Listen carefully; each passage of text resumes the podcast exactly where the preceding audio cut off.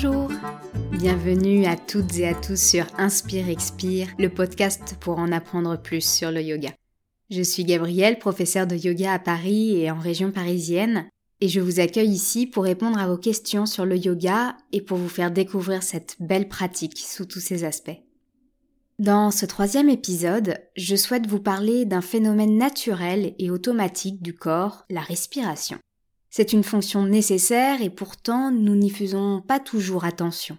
Dans cet épisode, nous allons voir ce qu'il se passe quand nous respirons et pourquoi yoga et respiration semblent intimement liés. Pour commencer, nous allons nous intéresser à la respiration d'un point de vue anatomique. Que se passe-t-il dans le corps pour que celui-ci respire? La respiration se fait grâce à un muscle, le diaphragme. Ce muscle, en forme de parachute, est situé sous les poumons. Lorsque le diaphragme se contracte, il descend. Cela crée une dépression dans les poumons qui peuvent alors se remplir d'air. C'est l'inspiration. Lorsque le diaphragme se relâche, il remonte, il pousse sur les poumons et permet ainsi l'expiration de l'air. Pour permettre au corps de respirer, le diaphragme est assisté par d'autres muscles qu'on appelle intercostaux car il se situe entre les côtes de la cage thoracique. Quand le diaphragme se contracte, ses muscles se contractent également et écartent ainsi les côtes pour donner plus de place aux poumons. À l'expiration, les intercostaux se relâchent, les côtes reprennent leur place et poussent sur les poumons pour aider à en expulser l'air. Mais au fait, pourquoi respirons-nous? Parce que c'est ce phénomène qui apporte aux organes et aux muscles l'oxygène dont ils ont besoin pour bien fonctionner. À l'inspiration, l'air passe dans les bronches des poumons jusqu'aux alvéoles, et c'est au niveau de ces alvéoles que nous pouvons observer un échange gazeux. Le dioxygène de l'air neuf passe dans le sang, tandis que le dioxyde de carbone qui a été rejeté par les organes passe du sang vers les alvéoles pour être expulsé du corps à la prochaine expiration. Nous le savons, la respiration est un phénomène essentiel à la vie. Si nous cessons de respirer, nous mourrons très rapidement, puisque les organes, notamment le cœur, sont alors privés de leur source d'énergie. Pourquoi la respiration permet de nous détendre? Pour répondre à cette question, il faut se pencher sur le système nerveux. Le système nerveux a pour rôle de coordonner et de commander le fonctionnement de nos différents organes. C'est également lui qui permet de recevoir des messages par la sensation, la cognition, c'est-à-dire le savoir, et le psychisme. Le système nerveux est composé de deux systèmes qui fonctionnent en parallèle. Le système nerveux somatique et le système nerveux végétatif. Le somatique, c'est celui qui permet de commander les muscles. C'est lui qui nous permet d'engager les muscles nécessaires au maintien d'une posture de yoga tout en relâchant ceux que nous cherchons à étirer.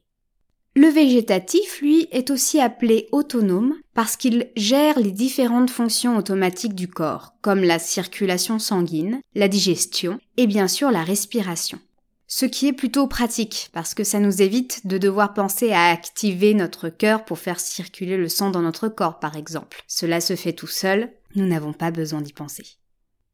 Ce système nerveux végétatif comprend lui-même deux systèmes le système sympathique, qui a pour rôle de mettre le corps en état d'alerte, de le préparer à l'activité physique ou manuelle en accélérant l'organisme. Le cœur bat plus vite, le mental est alerte, les pupilles dilatées, et le système digestif est ralenti pour que l'énergie soit redirigée vers les muscles moteurs. C'est ce système qui se met en place quand nous sommes en danger et que nous devons fuir ou nous battre, mais aussi quand on fait une séance de yoga particulièrement dynamique.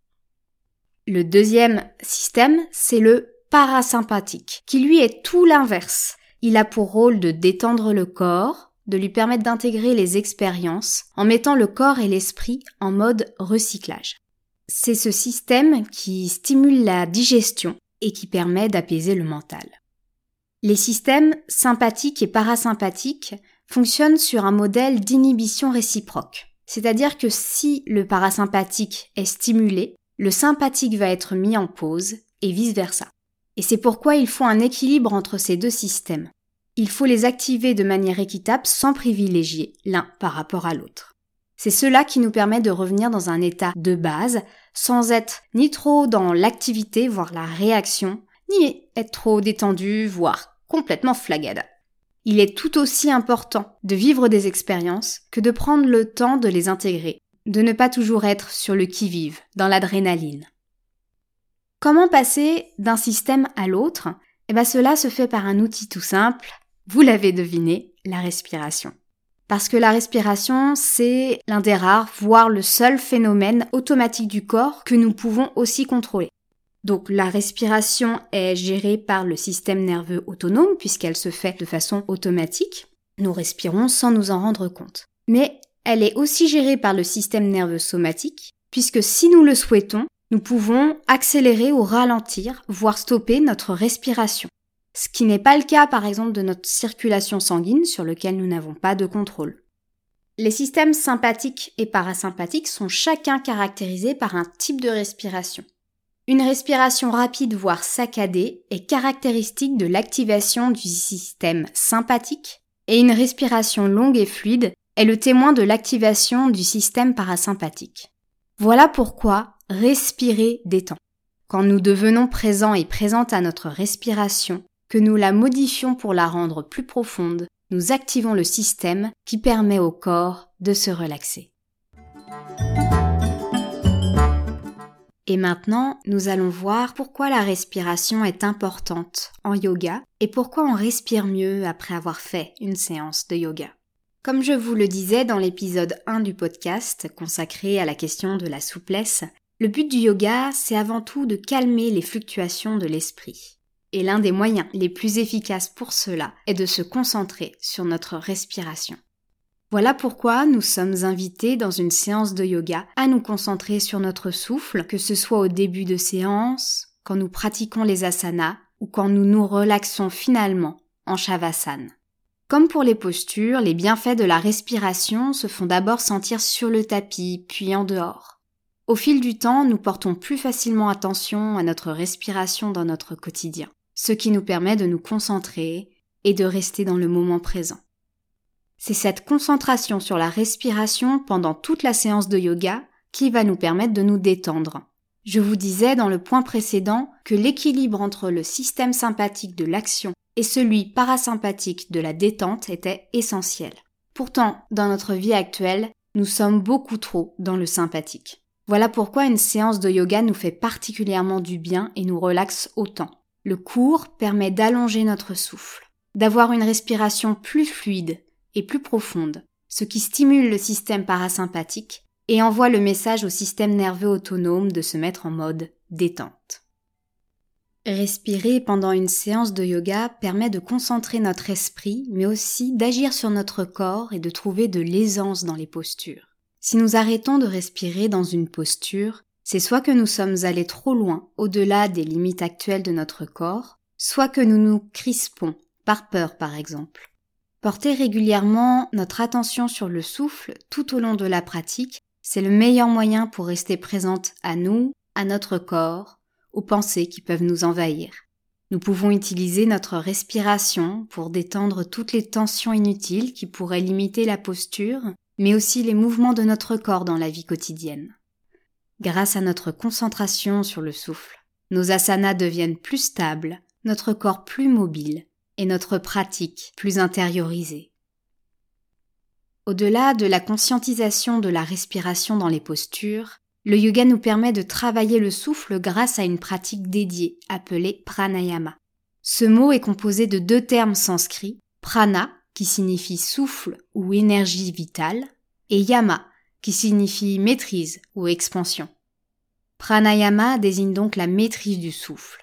Cette pratique nous apprend à mobiliser notre respiration de différentes manières, pour nous détendre ou nous dynamiser, pour ressentir nos émotions sans se laisser submerger par elles, et surtout pour aider à concentrer notre esprit. Je consacrerai plus tard un épisode entier sur la pratique du pranayama. Nous avons donc pu voir que la respiration et le yoga sont intimement liés. Le souffle étant l'un des premiers outils du yoga pour nous aider à la fois à nous détendre, et à rester concentrés, à ne pas laisser nos pensées, nos émotions nous emporter.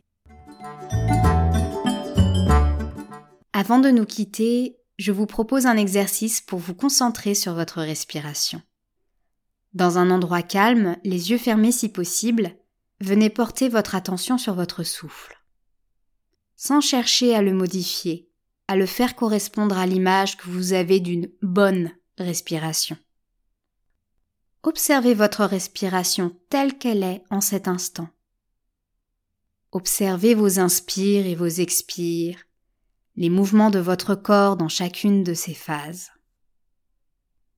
Au bout d'une à trois minutes, observez comment vous vous sentez, quel est votre état d'esprit?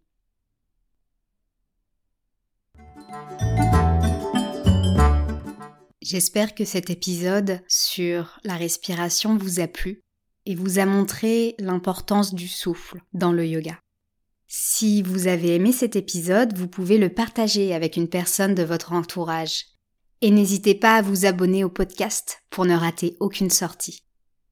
J'ai hâte de vous retrouver au prochain épisode. D'ici là, prenez soin de vous. À bientôt!